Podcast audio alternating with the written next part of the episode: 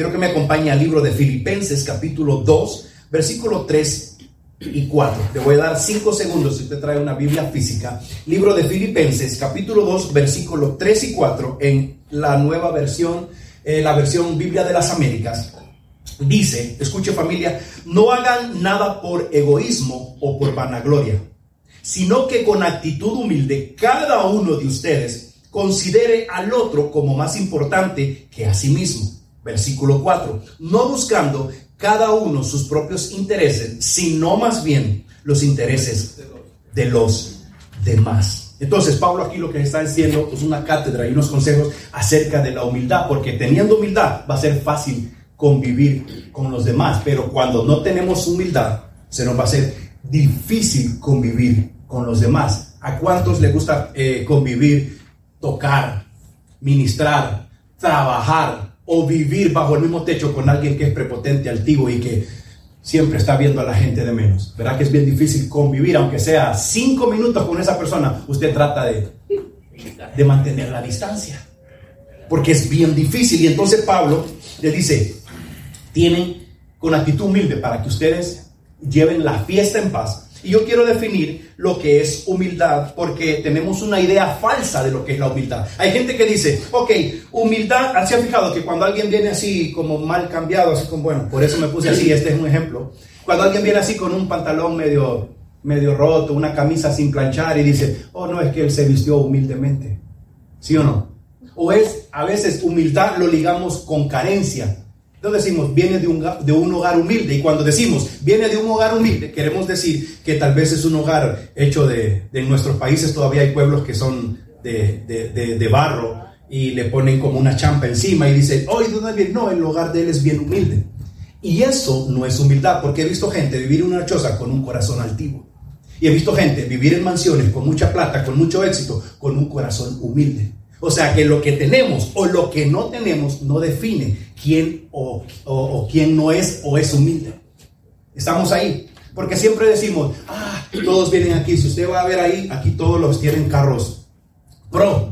Entonces, si alguien viene en un carro así chiquito, viejito y como todo, como que apenas camina, es un Nissan Sentra, se le entra el aire, el polvo, la lluvia, se le entra todo. Entonces usted dice, oh, vino el hermano en un carro humilde. Porque decimos algo feo, algo pobre, algo que carece de. Entonces, aclarando eso, que la humildad no tiene que ver con lo que tenemos o, lo, que no. O hay gente sabe que lo que dice también.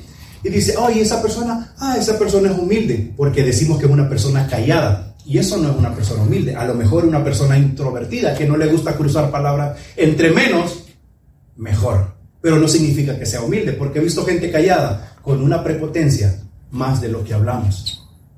Entonces, aclarando eso, que no tiene que ver con ser callado, con tener, con, tener pocas cosas, con tener una vestimenta ahí sencilla. Entonces, eso, lo que quería hacer lo primero, era aclarar lo que no es humildad. Y el primer punto que quiero ver con ustedes es, nosotros, Pablo le está diciendo a ellos, no hagan nada. Es decir, no hagan cosas por razones equivocadas. Familia, nosotros podemos hacer cosas por razones equivocadas. ¿Y qué quiero decir con esto? Vamos a ver el primer punto que dice razones equivocadas. Si hay alguien que necesita, hay todavía eh, hojas, si hay alguien que necesita hojas, con, puede levantar su mano, son gratis, así que no, se preocupe. Dice, nada hagan por egoísmo, miren, miren el dibujo, que me tardé en hacerlo, así que véalo. No hagan nada por egoísmo o por vanagloria. Familia, y lo vamos a dividir detenidamente. La primera palabra que sale es egoísmo. Egoísmo, en otras versiones dice, no hagan nada por contienda. En otra versión dice, no hagan nada por división. Y me encanta porque la, la traducción lenguaje actual dice, no hagan nada por orgullo. Porque estos, familia, estos, todos si nosotros hacemos por contienda, por división o por orgullo, estamos haciendo las cosas por razones equivocadas. Y escúcheme lo que le voy a decir. Yo he visto pastores levantar obras, levantar iglesias, que no está mal, simplemente para demostrarle al pastor que lo sacaron de allá y que le dieron la espalda.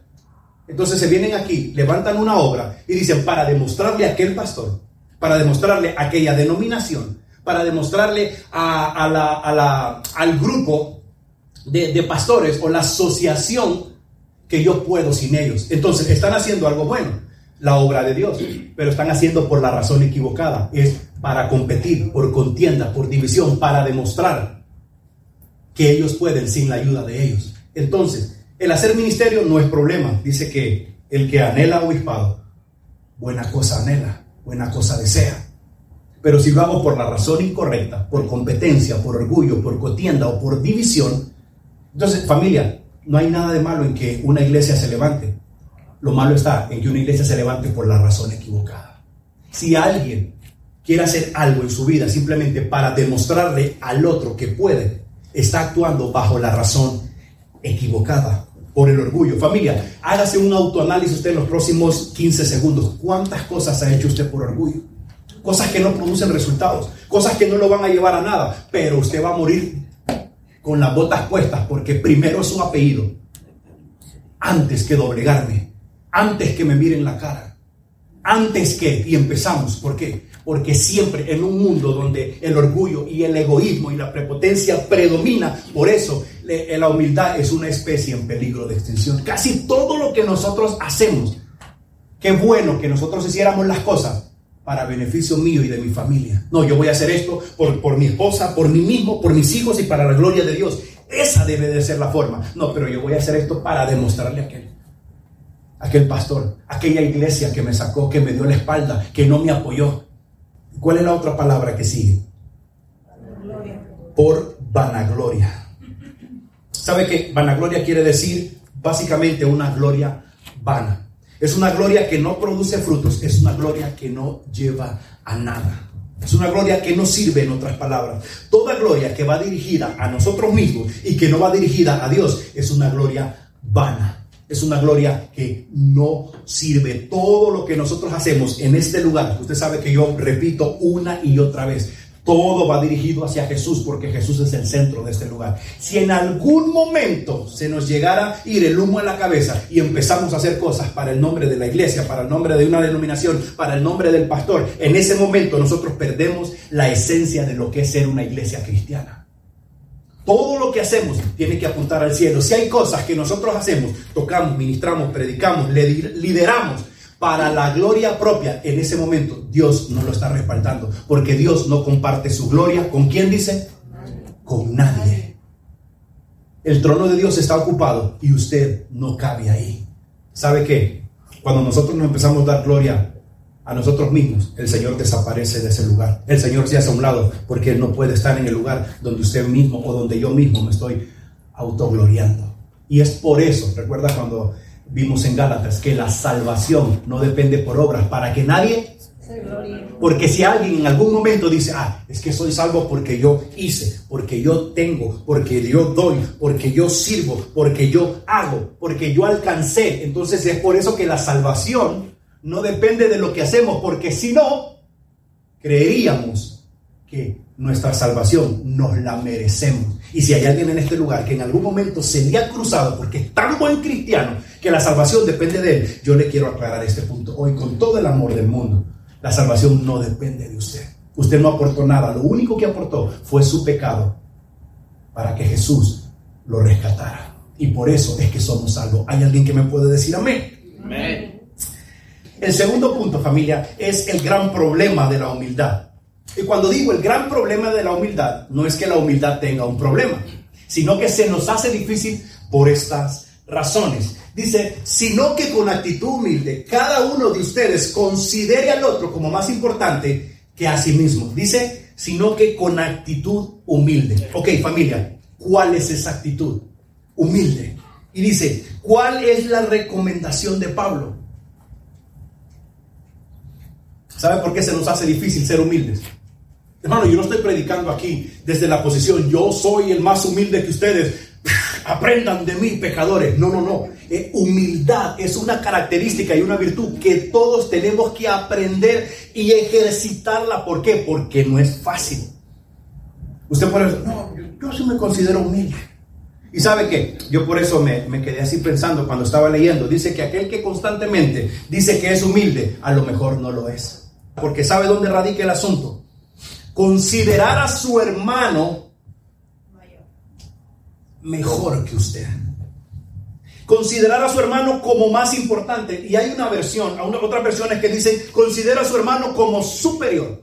Considera a su hermano como mejor y considera a su hermano como más alto. Ahí el problema de la humildad. Porque ¿cómo? ¿Quién en sus cinco sentidos ahora, en pleno 2023, va a estar considerándose cualquiera que se tope como mejor, como más alto y como más importante?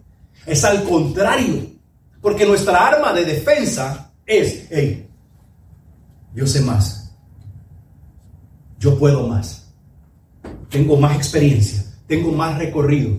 Nos gusta siempre sentirnos que todo gira alrededor de nosotros. Por eso es difícil ejercitar la humildad en un mundo donde todo depende de uno mismo.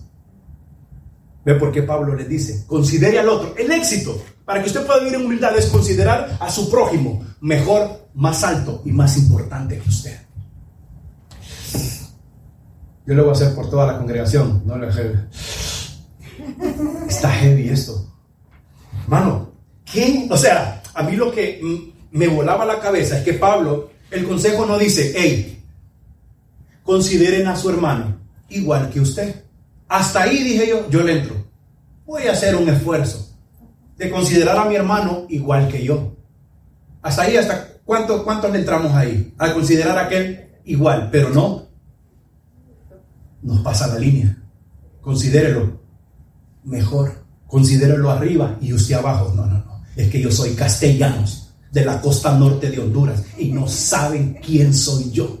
Porque todos aquí tenemos una cuota, unos mayor que otras. Unos lo han desarrollado, tenemos un orgullo bien desarrollado. Y es por eso que nos cuesta vivir en humildad. Familia, y escuche que hay una palabra que dice, estimándole, dice, en concepto, esto quiere decir gozarse en dicha consideración. Es decir, considere, dice ahí, considere al otro. Pero en el concepto, en el original, esto quiere decir, gócese en dicha consideración, descanse en la idea y verá que nunca tendrá problemas con el ego. O sea, no es tanto que yo considere a aquel mejor, mejor que yo, sino que me gozo en esa idea, me deleito en que este es superior a mí. Hermano, ve por qué cuesta la humildad. Por eso es que es una, es una, una especie en peligro de extinción. O sea, no solo subirlo. Pablo no dice, es que él se lo merece. A lo mejor la persona que usted está poniendo por encima de usted, a lo mejor no es ni la mitad de lo talentoso que usted es. Pero Pablo no está preguntando, porque la vida de humildad no depende de los talentos, de los dones, ni de lo que puedo hacer, ni de nuestras habilidades. Depende de la actitud del corazón que considero a mi hermano que es mejor que yo. ¿Por qué? Porque así hizo el Señor. Y eso es lo que vamos a ver el próximo domingo. Y se lo dejo ya como que en la expectativa, porque este es 2, capítulo 2, versículos 3 y 4. Y el otro domingo vamos a ver del 5 al 9. ¿Y sabe por qué, hermano? Debemos ejercitar y practicar una vida de humildad y practicar esta característica. ¿Sabe por qué? Hermano, es que esto es tremendo, esto no es fácil. Escúcheme, dice, porque el Señor ve de lejos al altivo Dice, no, no quiere negocio, no quiere business con la persona altiva. El Señor no tiene nada que ver. No quiere. Lo dice que le mantiene la distancia, pero con el humilde le da qué? Le da gracia. Entonces, ay, que yo soy lleno de la gracia de Dios. Es humilde. No, no soy humilde, pero es que ahí dice, como ahí en la Biblia dice, como a veces no sabemos los versículos, ahí dice, entre Génesis y Apocalipsis dice que, que, soy, que soy lleno de gracia. No, no, no. El Señor ve de lejos al altivo. Aquel que se enorgullece. Hermano, usted sabe cuál fue el problema. Y como diría mi viejita, y que, y, que Jehová lo reprenda. ¿Sabe cuál era el problema de Satanás? Que no era Dios y quería ser igual a Dios. ¿Y qué le acabo de decir? Que Dios, siendo Dios, se despojó. Y Satanás quería tomar el lugar de Dios